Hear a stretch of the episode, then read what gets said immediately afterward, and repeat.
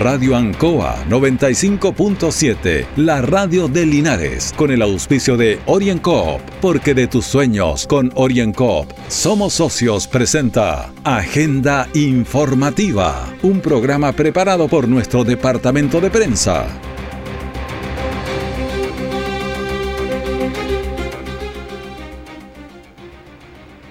Bienvenidos a Agenda Informativa de este día viernes 23 de julio a través de Radio Ancoa 95.7 y todas sus plataformas digitales junto a don Carlos Agurto de la coordinación. Declaran zona saturada de concentración de metal particulado en el Maule. Eh, se realizó el lanzamiento del programa Confieso que he vivido para adultos mayores en nuestra región. Departamento de Salud trabaja en protocolos de regreso a clase de los cuartos medios voluntarios. Director de Servicios del Maule se refiere al stop de vacuna en nuestra región. El detalle de esta y otras informaciones en Agenda Informativa. Mi querida familia, brindo por nosotros y nuestros logros, por nuestra panadería, la que a punta de esfuerzo hemos hecho crecer y que hoy después de tres años estamos abriendo un nuevo local. ¡Eso! Salud también por mis socios, porque cuando más lo necesité, siempre creyó.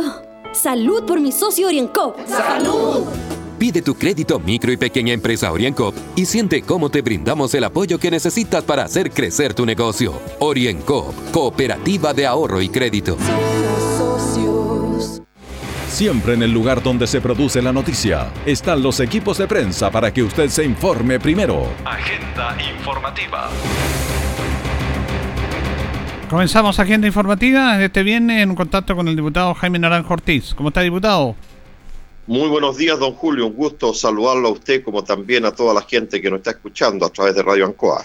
Bueno, uno de los temas cotidianos que ha originado esta crisis, esta pandemia, mucho, ha tocado mucho, pero es un tema sobre todo para los contratistas, en el tema de la construcción. Aquí han subido muchísimo los materiales, algunas casas por subsidio de los contratistas no lo han podido realizar porque son imposibles realizar, han reclamado permanentemente. Es bueno hablar sobre eso. Efectivamente, don Julio, el alza de los materiales de construcción ha sido extraordinariamente excesivo y ha generado un serio problema para ejecutar los subsidios habitacionales, como también de mejoramiento y ampliación. Justamente el día martes tuvimos una reunión en, la Comisión de Desarrollo Social con el ministro de la Vivienda, donde yo claramente le planteé eh, esta situación y le hice ver algo bien importante, Julio Fíjese que las grandes empresas contratistas les mejoraron en un 22% el subsidio habitacional. Les aumentaron. Y resulta que a los pequeños contratistas solo un 6%. Es decir, no hay ninguna explicación frente a materiales que a ambos les subieron excesivamente.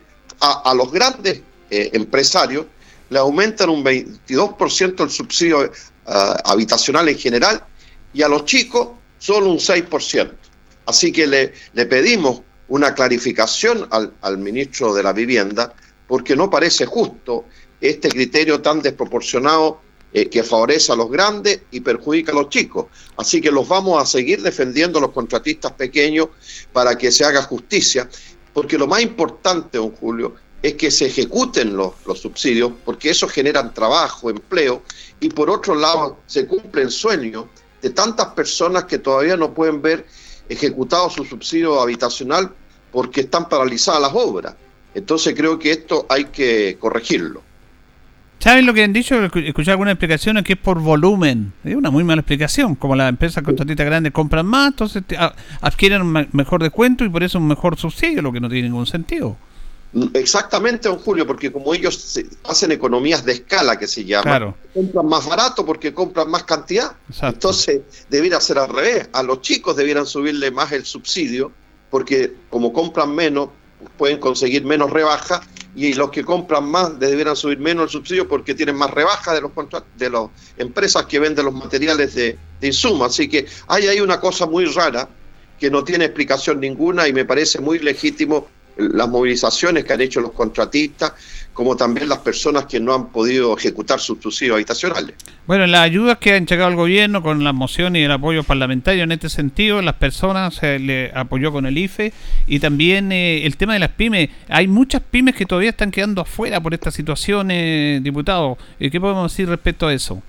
Mire, eh, como muy bien usted señala, no ha habido un papel relevante e importante en conseguir beneficios para las personas, como el aporte del IFE, que, se amplió, se mejoró, se extendió en el tiempo, el bono de, las pymes, que lo logramos para los feriantes libres, como también para el transporte público, los taxis, los colectivos, el transporte escolar y los buses, pero resulta, don Julio, que hay segmentos eh, y grupos que están quedando fuera de estos beneficios. Y por eso, como presidente de la Comisión de Economía, donde hemos estado muy activos, nada de relajado ni acomodado ahí, sino que trabajando duro, tenemos una reunión el lunes, está citado el ministro de Hacienda, el ministro de Economía y el director nacional de Cercotec. ¿Para qué? Para ver justamente todos estos grupos que han quedado fuera. Están las artesanas y artesanos, no han sido considerados porque no tienen iniciación de actividades. Están los pescadores artesanales que no tienen iniciación de actividades. Están los talleres, don Julio, talleres de ciclistas, talleres de muebles, talleres incluso mecánicos. Está todo el segmento de las peluquerías. Yo el otro día recorrí la calle Brasil justamente conversando con ellos porque están quedando. También están fuera los pequeños productores agrícolas que no tienen iniciación de actividades. Entonces la idea, don Julio, es que a través de, la misma ley de los bonos pyme podamos incorporar a estas personas como se ha hecho con los feriantes libres o el transporte eh, público que no tenían iniciación de actividades, o bien que Cercotec pueda implementar un programa especial de apoyo hacia ellos, pero lo peor que puede ocurrir es dejar afuera a los artesanos, a los pescadores artesanales, a los diversos talleres, a las peluqueras y a los pequeños productores agrícolas que no tienen iniciación de actividades. Así que como dimos la batalla para los feriantes libres, como también para el transporte público. Yo espero ganar esta batalla y poder conseguir algún beneficio para este tipo de actividades que, como le digo, están fuera del bono de las pymes y me parece extraordinariamente injusto porque también ellos desarrollan actividades importantes e interesantes en el país. Ahora también eh, dentro de los trabajadores que han hecho, como se dice en la primera línea, que han estado en este trabajo contra la pandemia, están los trabajadores de la salud, en el cual se han dicho que se les pueden llegar algunos beneficios en ese aspecto, pero parece que se ha retardado eso.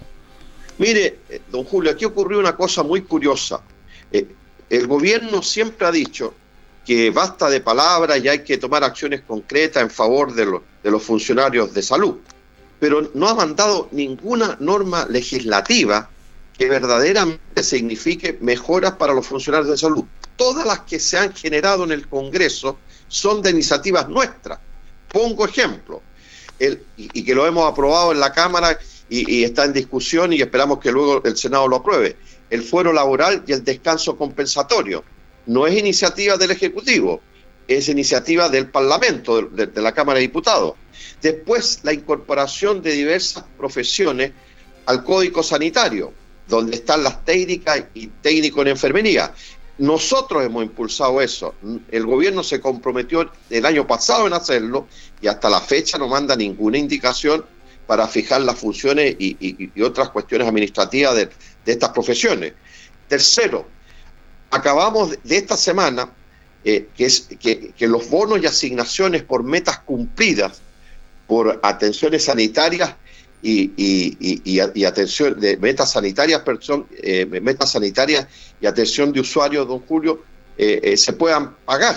También en iniciativa nuestra, no es del Ejecutivo. Es decir, hemos hecho nosotros iniciativa en favor de los funcionarios de salud, el fuero laboral, el descanso compensatorio, la incorporación al Código Sanitario de las TEN y otras profesiones eh, que, se, que se den por cumplir las metas eh, sanitarias y, atención de usuarios para que se paguen los bonos y asignaciones, pero el gobierno, en vez de ponerle urgencia a estos proyectos, en vez de respaldarlos y, hacerse parte de ellos, eh, observa nosotros tenemos muy claro, don Julio, que basta de palabras y hay que pasar a los hechos concretos con los funcionarios de salud que han cumplido una labor extraordinariamente importante para el control sanitario y, para aliviar la situación tan difícil que vive el país.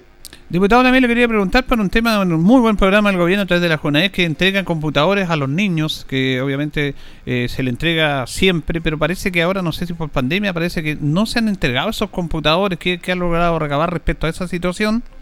Mire, efectivamente, don Julio, he estado muy atento a eso, fiscalizando aquello. Eh, eh, lo he hecho porque estos computadores que se entregan JUNAES, Ministerio de Educación, con el, programa Elijo mi computador, que ya debieran haberse entregado en abril y mayo de este año. Resulta que ya vamos pasado casi terminando julio y todavía no se entrega. Eh, le hemos estado preguntando a Junaep y al Ministerio de Educación qué pasa. Ellos dicen que están teniendo un problema de stock, pero esto debieran haberlo prevenido el año pasado. Es decir, era evidente que este año iban a seguir las clases eh, a la distancia y los computadores eran esenciales para esos chicos, como también para un alivio para los padres. Eh, hasta el momento lo que se ha dicho, don Julio, es que a partir del mes de agosto debieran comenzar a entregarse. Yo espero que se cumpla la palabra, porque aquí está en juego el sueño de tantos niños que desean tener su computador y que saben que se lo merecen y, no se ha podido cumplir aquella, aquel compromiso. Así que yo por lo menos voy a seguir muy encima para poder eh, eh, fiscalizar esto y que se cumpla el, el programa Yo elijo mi computador, don Julio. Muy bien, le agradecemos este contacto con el diputado Jaime Naranjo, dando, claro, temas legislativos, temas de apoyo a la comunidad en, este, en estos tiempos que estamos viviendo. Gracias, diputado. Don Julio, solo antes de terminar, solo invitar a las personas, ya que a través de nuestra oficina, eh, que están ahí en calle Brasil 340, hemos hecho un, trabajo muy interesante en todo lo que es el apoyo para la nivelación de estudios. Hay mucha gente que no ha terminado su educación básica ni su cuarto medio, y yo quiero invitarlos a que si están interesados se vayan a inscribir a nuestra oficina, le vamos a entregar materiales, le vamos a hacer clases y vamos a poder sacar junto a ellos el, término de sus estudios educacionales. Así que una invitación, eh, como también a todas aquellas personas que estén interesadas en acceder a beneficios por los diversos subsidios habitacionales, también estamos entregando un apoyo muy importante. Y finalmente, en todo lo que es el apoyo a las mujeres y a las madres en el pago de las pensiones de alimentos, donde también hay situaciones de bastante injusticia y no pago. Así que lo digo como una de las tantas cosas que hacemos, pero que tienen un enorme sentido social y ayuda mucho a la gente. Así que una invitación a todos los que estén interesados. Un gusto saludarlo, Julio, y un saludo muy cariñoso a toda la gente que nos ha escuchado. Hasta, Hasta luego, que esté bien.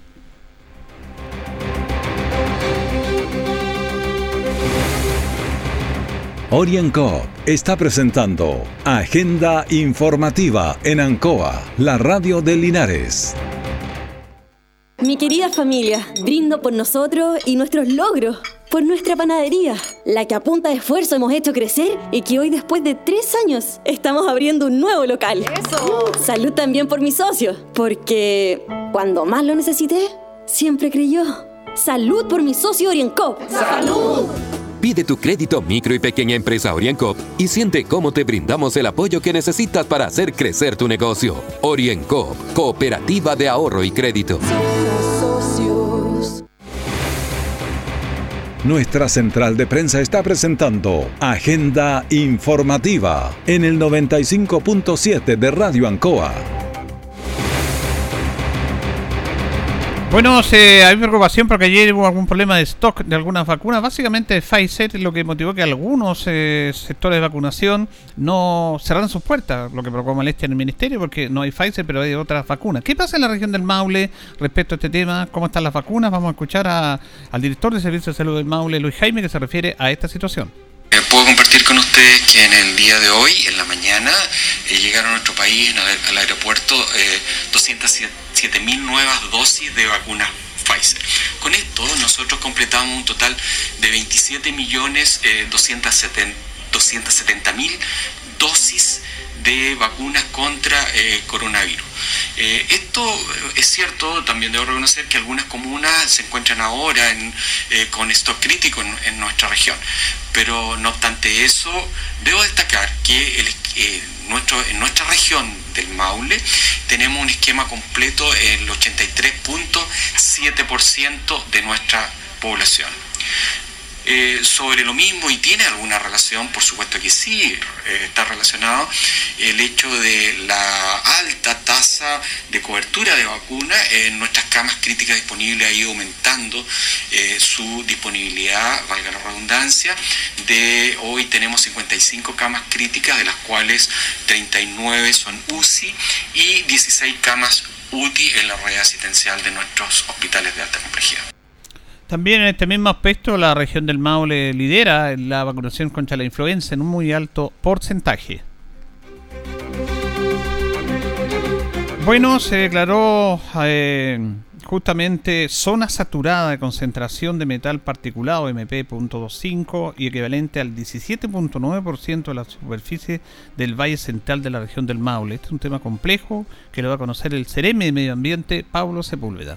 Zona saturada se definió a través de las modelaciones de calidad del aire, considerando aspectos geográficos, límites administrativos de las comunas, al igual que el factor meteorológico asociado a la remoción de contaminantes y la ubicación de las principales fuentes emisoras así como también su cercanía a la población expuesta a los impactos en la calidad del aire por efectos del material particulado.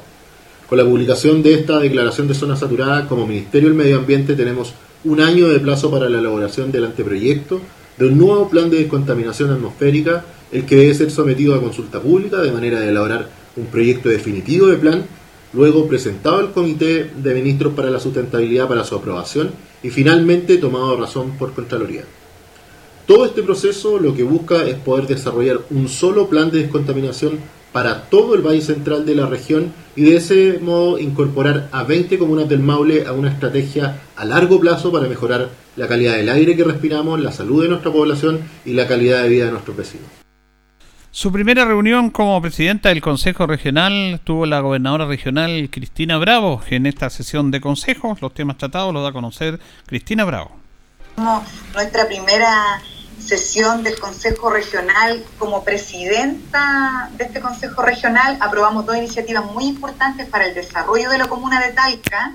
Este es un proyecto presentado por la municipalidad y la iniciativa es el mejoramiento de aceras de vía emblemáticas como Galilea, Los Maitenes, Doña Florencia, Samuelillo, Jardín del Valle. Es un proyecto que, que tiene accesibilidad universal y que va a beneficiar más de 40.000 habitantes es un proyecto de, conservación eh, de vereda.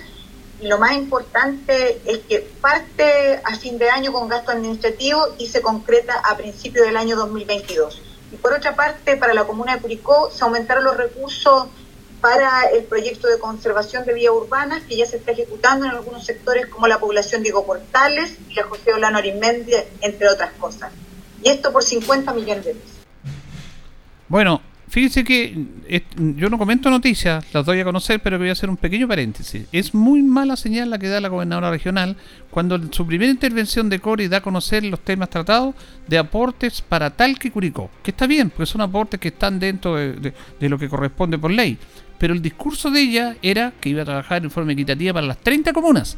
Entonces, cuando en la primera sesión de consejos, lo primero que se hace es aportar recursos para tal que Curicó, es una mala señal, no es una buena señal comunicacional.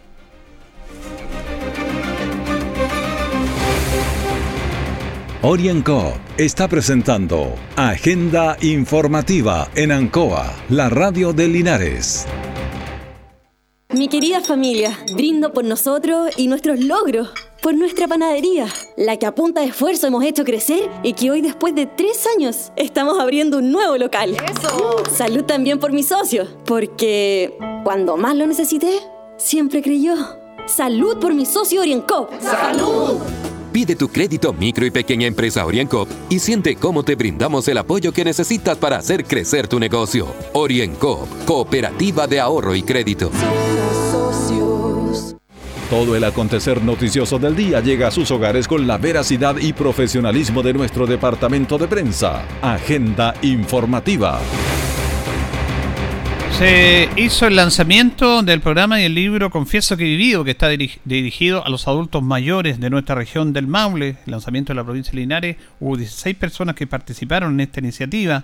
Vamos a escuchar a Carolina Montero, la directora regional del Senama, que se refiere a este lanzamiento de poder hacer el lanzamiento a nivel provincial eh, del Confieso que he vivido, ya que es un momento en que le damos una instancia de participación a las personas mayores, una instancia donde ellos pueden plasmar todos sus pensamientos en la escritura y más en estos momentos de crisis sanitaria donde las emociones en sí no han estado bien del todo. Así que estamos muy contentos de poder realizar el lanzamiento en la provincia de Linares y felicitar también la participación de las 16 adultos mayores que quisieron ser parte de esto y de poder plasmar y entregar a cada uno de la población sus experiencias de vida. Por su parte, Claudia Jorquera, la delegada presidencial provincial, también se refiere a este lanzamiento para los adultos mayores. Son nuestros adultos mayores que han pasado bastante tiempo confinados, pero que sin duda se les dio esa oportunidad de poder expresar a través de este concurso Confieso que he vivido y que hoy día se está materializando en la entrega, ¿no es cierto?, de dos ejemplares a cada una de las personas que participaron. La región del Maule fueron 70 las personas que participaron y en nuestra provincia saludar especialmente a aquellos que se desafiaron a sí mismos, como son adultos mayores de Hierbas Buenas, de Parral, de Linares, 16 de ellos y que hoy día junto a la directora, a la coordinadora de Senama, Carolina Montero, hemos estado entregando. Sin duda, un reconocimiento, como les dije, a tanto trabajo, tantos años de tantos adultos mayores y que hoy día pueden compartirlo con nueva generación a través de este libro que va a estar en las distintas bibliotecas de nuestra provincia de Linares y que los invitamos a que también puedan conocerlo. Una de las personas que participó de la provincia de Linares fue María Valeria Espinosa. Ella es originaria de Antofagasta, pero está radicada acá en Yerbabuena y da a conocer su experiencia. Y yo participé en este concurso de cuento de mi historia porque era como un desafío personal. Porque ya antes eh, había en Antofagasta participado en otros concursos, también de biblioteca, de la portada y también tuve un premio. Y por eso eso me llevó a, como estoy ya en este, viviendo hace cuatro años en este pueblito de Hierbas Buenas, a contar mi historia, la historia de nuestra vida, de confieso que he vivido de, de todos estos años, y eso me llevó a participar. Bueno, interesante el trabajo que ellos están efectuando y felicitarlo indudablemente por esta, por esta labor de apoyar a los adultos mayores a través de estos libros. Vamos a escuchar a Mirta Núñez, la directora del Departamento Comunal de Salud, que se refiere al trabajo que van a hacer en la vuelta a clase voluntaria de los cuartos medios de los colegios municipales a partir del día 2 de agosto. Bueno, nuestro alcalde ya ha informado respecto a la decisión, ¿no es cierto?, del retorno seguro a clase de los escolares lo cual es una buena noticia, digamos, desde el punto de vista del desarrollo educacional y de la expectativa de los estudiantes.